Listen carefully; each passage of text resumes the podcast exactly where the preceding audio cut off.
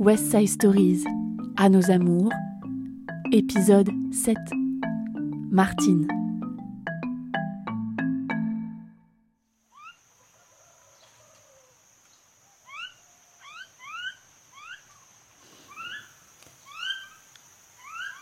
La première fois que je suis tombée amoureuse, c'était de ma meilleure amie, Florence.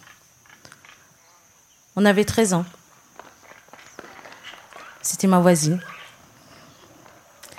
À chaque fois que j'étais avec Florence, j'avais des palpitations. J'avais des frissons. Un dimanche, comme tous les dimanches, sa mère était euh, allée se promener. On était sur sa terrasse. Et là, Florence me dit euh, Ça te dit qu'on s'embrasse? Je dis bah, bah non, n'importe quoi. Et là, elle me dit Allez, euh, je sais que tu as envie de m'embrasser. Et là, je me suis dit Peut-être que Florence était au courant que j'étais amoureuse d'elle. Là, je lui dis, mais non, moi j'aime les garçons. Ça va pas ou quoi? Donc par rapport à, ça, je suis sortie avec un garçon. Parce que je ne voulais pas que, que tout le monde sache que, que j'aimais les filles. Donc je suis sortie avec un garçon. Et je me suis éloignée de Florence. Sauf que pendant ce temps-là, cette envie de sortir avec une femme et d'aimer une femme, était de plus en plus intense.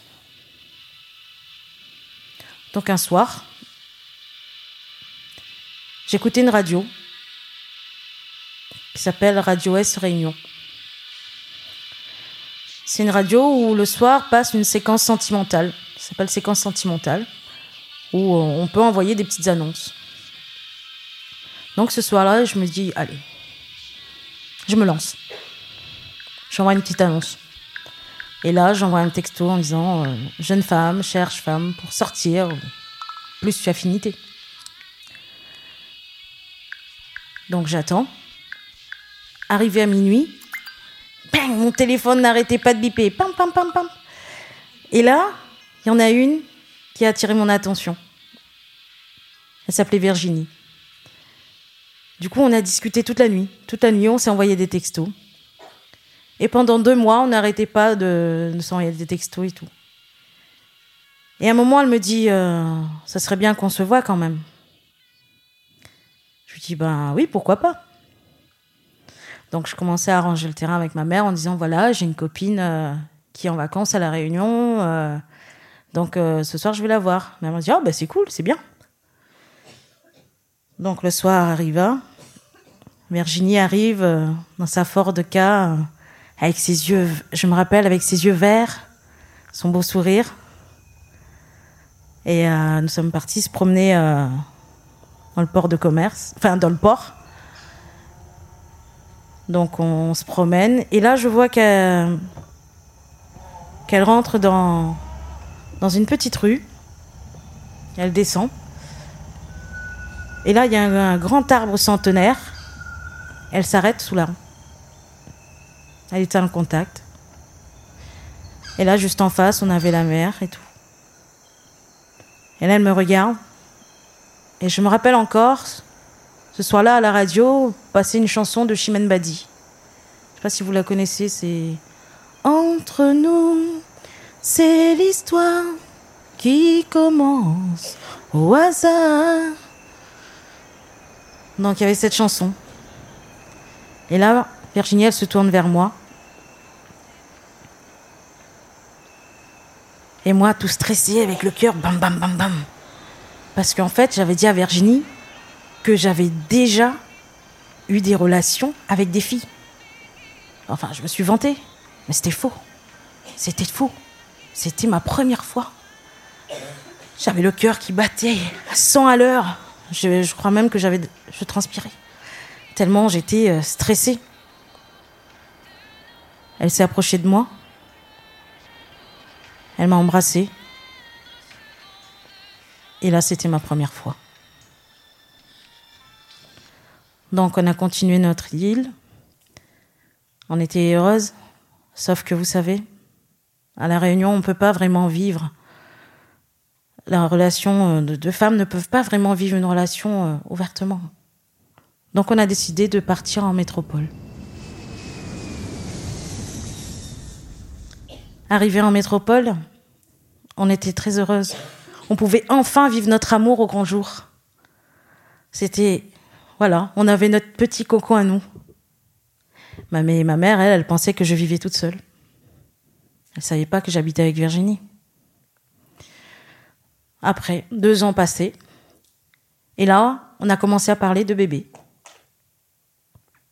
Et euh, j'avais un ami qui s'appelle euh, Sylvain, qui, nous a toujours dit, ben voilà, le jour que tu vas, vous voulez faire un bébé, moi je suis prêt à vous donner la petite semence. Et la première fois, bing, ça a marché. J'étais enceinte. J'étais heureuse. Heureuse parce que j'allais être maman. Mais juste après, quand j'ai pensé à ma mère, ben là c'était différent. Qu'est-ce que j'allais dire à ma mère? Le dimanche, ma mère m'appelait comme tous les dimanches. Donc euh, on aime bien, nous, hein, les petits cancans de la Réunion, ce qui se passe dans la famille et tout ça. Donc là, on rigole, ma mère, elle rigole à mort. Et là, dans ma tête, je dis, c'est le moment, c'est le moment, Martine, vas-y, dis-le. Je dis, ah, au fait, je suis enceinte. Et clang, je raccroche le téléphone. J'ai pas dormi de la nuit. Le lendemain, ma mère m'appelle. Dis-moi, c'est vrai ce que tu m'as dit hier, là? J'ai euh, quoi? Que t'étais enceinte J'ai oui, c'est vrai. Le premier truc qu'elle me dit. Et c'est qui le père? Dis bah c'est Sylvain, mon copain. Euh, il est dans, il, est militaire, donc euh, il est tout le temps en mission. Il est presque jamais là. Oui, mais il va assumer au moins. Mais bien sûr qu'il va assumer, euh, je te le présenterai et tu, tu le rencontreras et tout. Donc après, j'ai décidé d'aller accoucher à l'île de la Réunion. Donc je suis rentrée à la Réunion. Et là, j'ai eu ma fille. J'étais toute heureuse. Mon enfant. Ma force. Mais là, il y avait ni père, ni deuxième maman. car Virginie et moi, on s'est séparés après. Donc je suis restée quelques années à La Réunion. Mais il y avait toujours ma mère, ouais, mais il est où Sylvain? Quand est-ce qu'il va assumer son enfant? Euh, Et puis vous avez les réunions de famille aussi. Ah ouais, mais il est où son père? Ah ouais, ben... Euh... Ouais, mais dis plutôt, voilà, il t'a fait un gosse. J'en avais marre, j'en avais marre d'entendre tout ça. Et là, j'ai décidé de partir avec Mélina, on est parti dans les Côtes d'Armor. Et c'est là que j'ai rencontré, j'ai rencontré Stéphanie. Quelques semaines après, Stéphanie me dit ouais ben on va aller euh, on va aller chez mes parents. Ah, rencontre des beaux-parents. Donc on va en Normandie. Euh, j'étais bien accueillie. Hein manger normand, manger du bon fromage. Moi qui n'aime pas trop ça, mais par amour. Par contre, j'ai bu du bon vin, du bon vin, sa cave. Mais on voyait bien que, voilà, il y avait quelque chose. J'étais bien accueillie, mais il y avait quelque chose. Et là, on était à table, on discutait avec ses parents. Et Stéphanie qui dit euh, Tiens, on va aller voir mamie.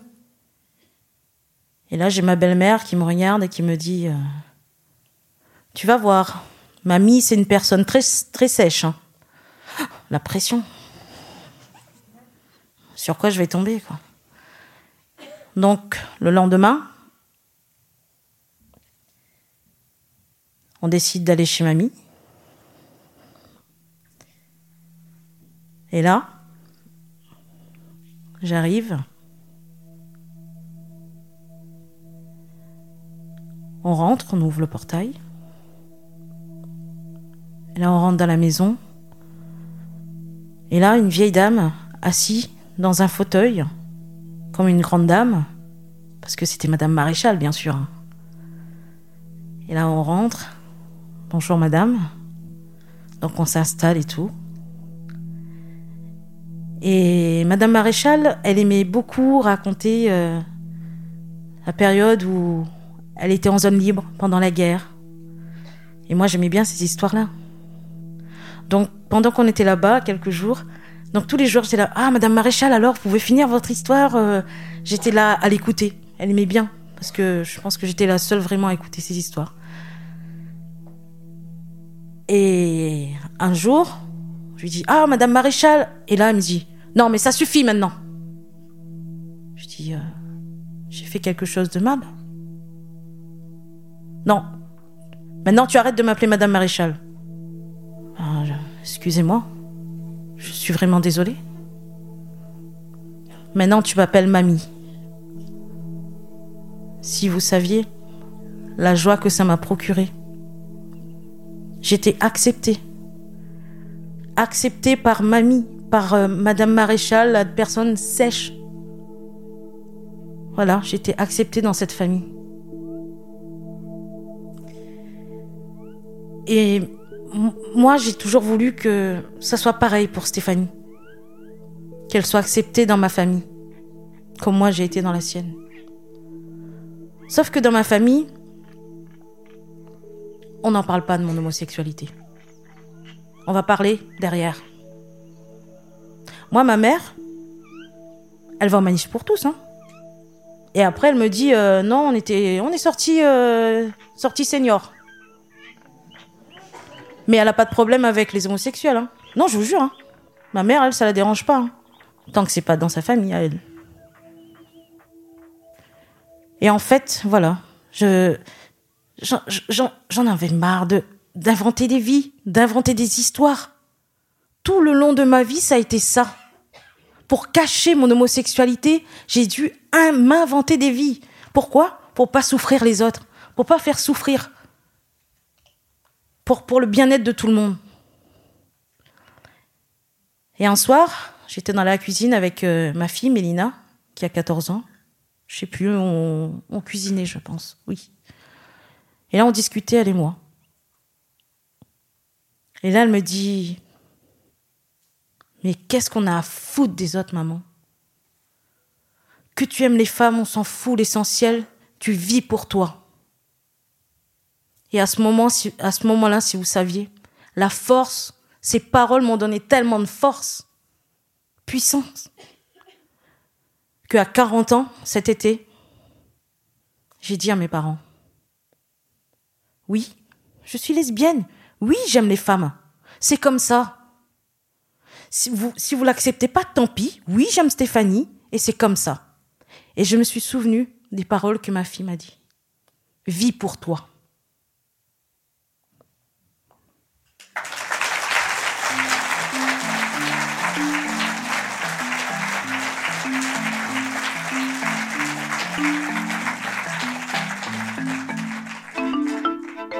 West Side Stories, un podcast scénique de la web radio Oufipo, association longueur d'onde, en partenariat avec le Corévi Bretagne.